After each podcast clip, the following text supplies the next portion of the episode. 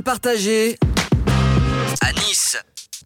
Parole partagée à Nice en direct des locaux d'Adam, au centre des Moulins, aide aux devoirs et animation des Moulins. Donc c'est 523 adhérents aujourd'hui, grosse association avec une vingtaine euh, de salariés. hein. Vous n'êtes pas toute seule, euh, Jessie, à gérer euh, tous ces ados, toutes ces personnes. Il y a quand même beaucoup de- d'encadrants, on va dire. Oui, beaucoup d'encadrants et beaucoup de salariés sur les, toutes les actions qu'on mène. On en a parlé de quelques-unes, mais il y en a beaucoup d'autres. Alors justement, en parlant de, de ces actions, est-ce que vous pouvez, vous pouvez revenir un instant sur les bataillons de la prévention? Alors, Alors là, elle m'a regardé, dit, oh là là là là, qu'est-ce que... bah si, vous m'en avez parlé euh, en, en préparant l'émission. alors- Ouais, Si vous n'êtes pas à l'aise avec ce sujet, c'est pas grave. l'aise. Non, en fait, c'est- pas une action de mon pôle, c'est euh, de mon homologue Marcel Sarr sur le pôle médiation. Et c'est une action qui a débuté il y a deux semaines. Donc, euh, Ah oui, d'accord. je suis pas complètement à l'aise. euh, Je sais qu'elle se passe sur l'Ariane, que c'est des médiateurs de rue, mais après, rentrer dans les détails. D'accord, autant, autant pour moi, je sais pas, donc je l'ai noté, je le barre, mais ça ne n'empêche pas que. Existe Elle existe, non, mais d'accord, mais il faudra revenir, je pense. D'accord, je vais revenir en sachant que comme ce podcast, si vous avez c'est intemporel, on va l'écouter dans six mois et quand on, on va entendre il démarre dans deux semaines, on va dire mais non mais ici ça a démarré, ça fait quatre mois. C'est le piège, Ouais, c'est le piège merci. des émissions en podcast. Euh, juste, est-ce que euh, sur ces euh, bataillons de la prévention, il peut y avoir un lien sur plein de choses parce qu'il y a le mot prévention. Alors le mot prévention, quand on est, euh, alors c'est vrai qu'on fait un petit focus sur les adolescents, mais bon, je pense que c'est quand même euh, assez important. La prévention, on est au cœur, donc on l'a dit, euh, des Moulins, c'est un quartier qui est populaire avec euh, ses bons côtés, mais aussi bah, ses travers. Comment on fait euh, Comment on aborde? Est-ce que vous l'abordez Tout ce qui est addiction? Alors, prévention et sensibilisation, oui. Sur les addictions, on en fait. On n'en fait pas tout le temps parce que moi, dans le cadre du centre de loisirs, j'ai pas forcément, hormis l'addiction aux écrans qui est qui est dramatique, mais hormis euh, hormis ça, j'ai pas plus de prévention euh, au niveau des addictions. On, fait des, des ateliers, bien évidemment, mais j'ai pas de, de jeunes avec de grosses addictions sur ce sujet-là. Mais pour revenir sur la sensibilisation, oui, euh, les jeunes, mais il y a aussi, par exemple, pour les, bataillons de la médiation, la prévention, pardon, il y a aussi tout ce qui est club senior. Parce qu'il y a de la prévention sur euh, l'isolement des, des seniors aussi qui est important de soulever. Parce qu'il y a beaucoup de jeunes, mais il y a aussi beaucoup d'adultes dans le quartier. Ah, mais vous faites bien de le dire. Ouais, et c'est pour ça Cette émission va durer trois heures, hein, mesdames, messieurs. Et encore. non, non, non. Et on a aussi euh, l'accès au droit. euh, on accueille quand même euh, entre 20 et 30 personnes euh, tous les matins où on fait, euh, on les aide à remplir les papiers. Alors ça peut paraître euh, un peu euh, à l'opposé de la, de la prévention, mais, mais quelqu'un qui n'est pas en capacité de faire un dossier retraite ou quelqu'un qui n'est pas en capacité de faire un dossier euh, d'aide médicale, euh, la CMU, euh, je ne sais plus comment ça s'appelle, bah, c'est aussi quelqu'un qu'on va isoler. Donc euh, accueillir toutes ces personnes fait aussi partie euh, du fait de prévenir en, en général. euh, et d'accompagner, de soutenir au mieux les habitants. C'est pour ça que je parlais de toutes les actions qu'on peut mener. Vous m'avez parlé des seniors. Mhm. Est-ce qu'il y a un côté intergénérationnel C'est-à-dire, est-ce qu'à un moment donné, vous allez euh, proposer aux adolescents d'aller accompagner euh, des seniors dans leur démarche ou vous avez créé du lien entre ces générations? Oui, alors euh, il y a eu une action qu'on a fait avant le Covid avec le Orpea qui est un petit peu en haut. On a fait toute une journée euh, d'activités que les enfants ont préparées pour les, personnes âgées qui étaient dans l'institut. On participe aussi à des... Je crois que Temba, on faisait partie de l'atelier qu'on a fait avec les seniors Oui. devant la... la- Au, bah, je te laisse en oui, parler. au City. Exactement. Alors, euh, on avait fait. Vous avez fait un site avec les seniors. Bah, bravo. Alors, non, Il y a eu 10 caisses cardiaques sur le truc. Ah, c'était vous. Ah, bah, bravo. Non, ils sont hyper sportifs, nos seniors. non, mais- Tacle au niveau des oreilles. Alors, ben, on avait fait euh, une activité euh, quand moi j'étais ado, justement, euh, avec les seniors, où euh, c'était vraiment beaucoup d'art. Euh, je, enfin, je me souviens plus trop parce que ça fait super longtemps. Mais euh, du coup, oui, on était, euh, on était au City et euh, on faisait euh, beaucoup de peinture pour l'extérieur, justement, pour, euh, pour le quartier des Moulins, parce que c'est très, très coloré. Il y a beaucoup de beaucoup de peintures, de tags de, euh, qu'on a fait nous-mêmes avec les seniors. Ah oui, les seniors, ils taguent. Oui, oui. Ah, c'est beau. Non, mais c'est bien de les Ouais. initier à la- à, à- à l'urbain, en fait, à la culture urbaine.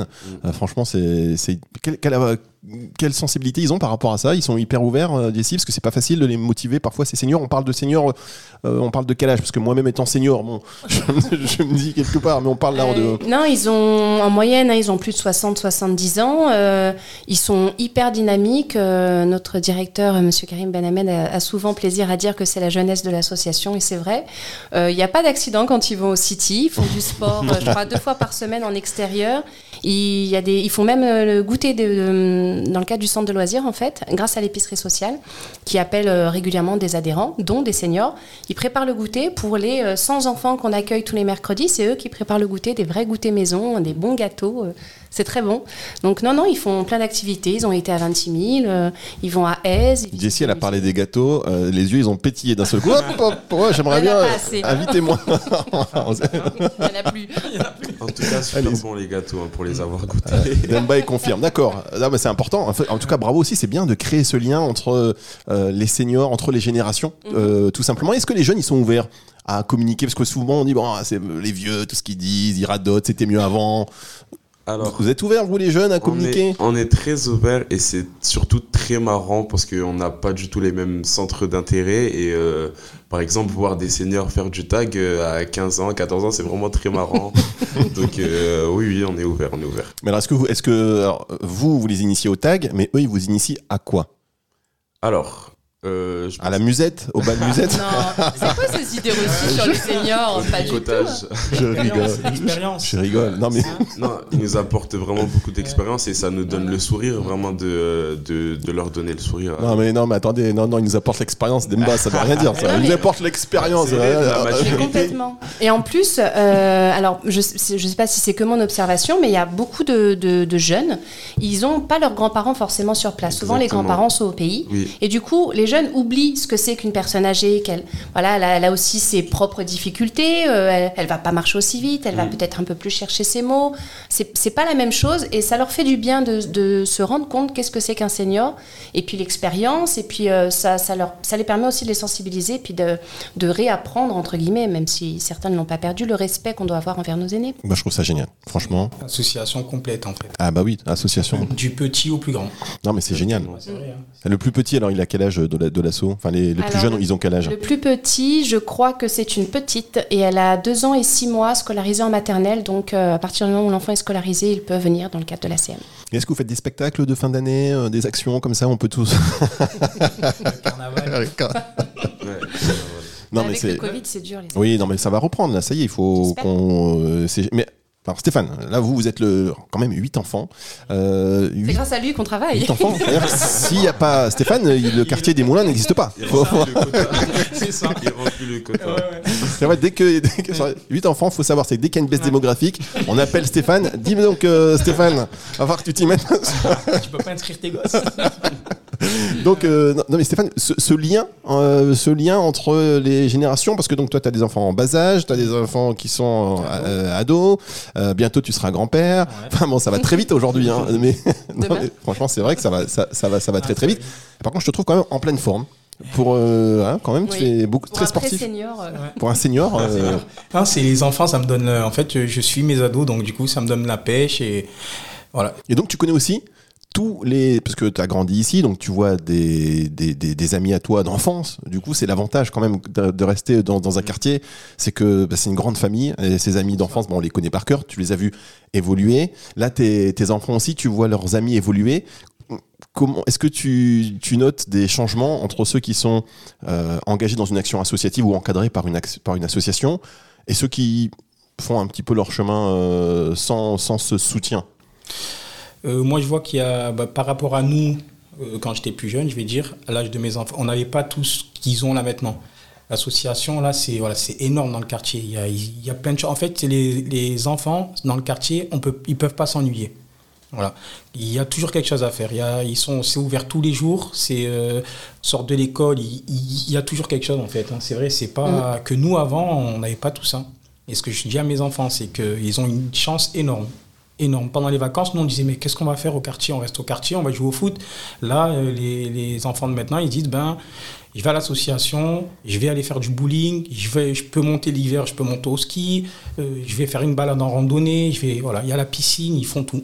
Et donc, il y a un élément central, euh, merci Stéphane, c'est, Jessie, la confiance, en fait, euh, des parents, des enfants envers l'association, mais aussi réciproquement.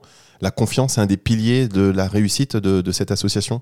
Oui, complètement. Je pense que le fait euh, d'être euh, d'être continuellement en fait en relation avec eux, euh, que ce soit euh, pour un, je vais, je vais dire une bêtise, mais le fait d'avoir aussi une diversité d'actions, que ce soit l'épicerie sociale ou les médiateurs le soir ou les seniors ou l'accès aux droits ou moi dans le cadre du centre de loisirs, en fait de toutes parts, euh, c'est comme une couverture en fait qu'il y a autour d'eux et, non pas qu'ils ils, ils, sachent pas se couvrir seuls, mais c'est que c'est vraiment un travail en partenariat. En fait, souvent dans les dossiers, on, on doit noter nos partenariats.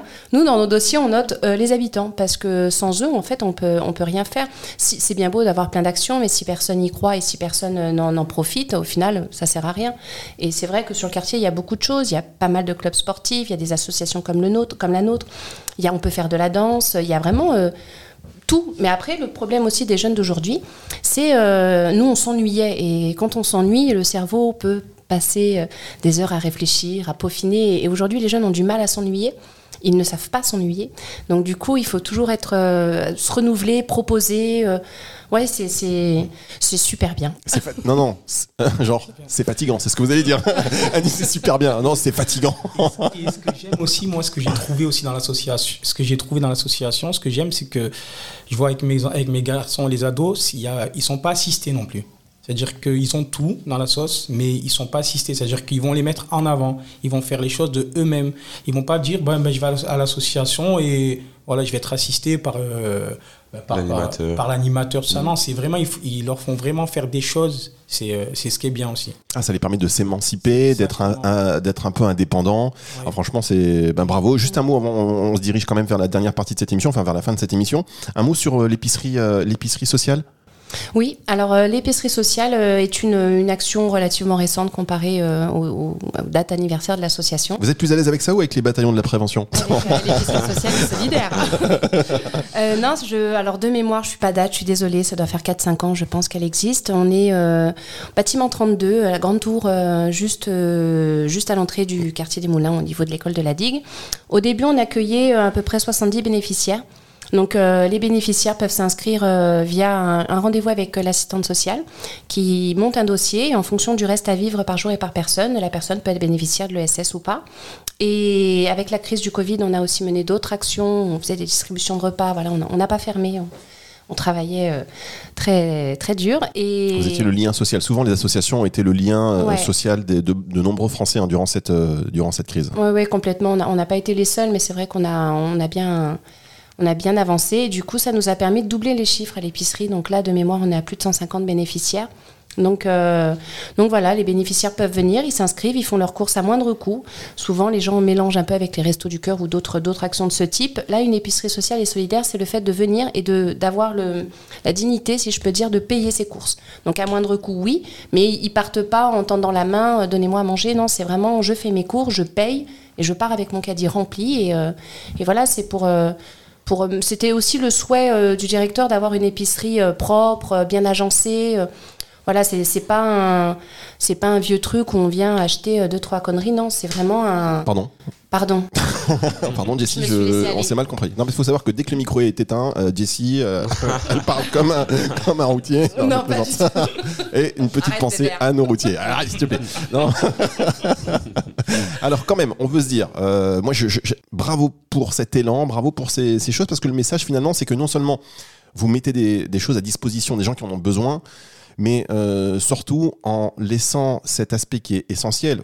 Euh, Jessie, on a parlé de, de dignité, mais même pour les jeunes, Stéphane, tu as parlé d'autonomie, c'est-à-dire qu'on va les aider, mais on va leur donner des outils pour qu'ils se pour qu'ils s'aident eux-mêmes et qu'ils se responsabilisent. Merci Demba. Si j'ai besoin d'un mot, maintenant c'est vers Demba parce que c'est vrai que le mot ne, ne venait pas. Donc euh, je vais m'inscrire à la formation. Effectivement, ils se responsabilisent et ça, voilà, ça donne. En fait, cette émission, ça, ça donne presque envie de s'installer au moulin. Exactement. Non, mais c'est vrai. Ah oui. Franchement, c'est vrai. Il se passe plein de choses. Est-ce que c'est 7 jours sur 7 quand même? Non, c'est pas 7 jours sur 7 l'assaut. C'est Non, c'est pas 7 jours sur 7, on a des horaires de bureau. Ensuite, euh, on fait aussi beaucoup de, beaucoup de manifestations de quartier, on n'en a pas parlé, mais il y a aussi beaucoup de manifestations de quartier. Donc, euh, on, on peut être ouvert tous les jours en fonction des besoins. Non, Jessie, elle est. Jessie, je l'appelle le dimanche. euh, ça marche. non, mais c'est vrai en plus. Non. On a un souci pour les gosses. Mais quand je Euh, Parle, dans le micro, c'est pas, c'est la fin de l'émission, Ouais. mais Ah. le micro reste toujours d'actualité. Je disais que Jessie, on peut l'appeler. Vous pouvez l'appeler tous les jours, 7 jours sur 7. Elle est disponible. Je vais le tuer. C'est Alors, vrai, en plus. On rappelle, hein. Je vais être obligé de répondre. Maintenant, on va voir si c'est du fake ou pas. Non, c'est pas du fake. En tout cas, merci, merci beaucoup. On va revenir parce que on- euh, l'idée de ces émissions Paroles partagées, c'est euh, bah, non seulement de, de faire la connaissance de- des associations de la métropole niçoise, mais aussi euh, d'assurer un suivi, de revenir par rapport à l'actualité. Euh, on peut pas tout évoquer aujourd'hui parce que vous l'avez compris, voilà, l'émission pourrait durer euh, encore longtemps. Donc, on va faire des points réguliers et on remercie évidemment bah, la métropole euh, niçoise et puis euh, voilà parce qu'il y a aussi des subventions qui permettent le fonctionnement de, de cette association. Donc, ce sont des voilà des actions à, à souligner qui permettent. Et là, en plus, franchement, cette table, on, on aurait peut-être dû prendre une photo, je sais pas. C'est, euh, on est dans la diversité. Je crois qu'il y a toutes les couleurs à la table. franchement, on est bien. Euh, voilà, émission à retrouver sur toutes les plateformes de, de streaming audio. Merci beaucoup, Demba. On va suivre tes aventures. Tu viendras nous, Pas tu viendras euh, t'exprimer une autre fois et apporter ton témoignage dans Parole partagée à Nice avec ta formation, le diplôme en poche. Juste, est-ce qu'il y a déjà des, des adhérents que euh, toi, Jessie, tu as revus après en disant, ben, voilà, adultes qui sont revenus avec leurs enfants ou euh, avec leur. J'ai euh, j'ai j'ai hier signé, euh, quoi, préparé les papiers pour un futur contrat de service civique avec un jeune homme que j'ai vu en poussette il y, a, plus de 17 ans. Et je travaille avec un jeune que j'avais dans ma section primaire euh, en 2006, qui aujourd'hui est un de mes référents, euh, mon référent mater. Donc Eh oui, ben. je les revois. Eh ben voilà, merci beaucoup. Euh, Stéphane Jean Zéphirin, c'est quoi la suite des émissions sur TF1 Parce que maintenant, parce qu'en fait, tu restes au moulin. Il faut savoir qu'il est quand même payé 10 000 euros par émission et quand même, il reste au moulin, le mec.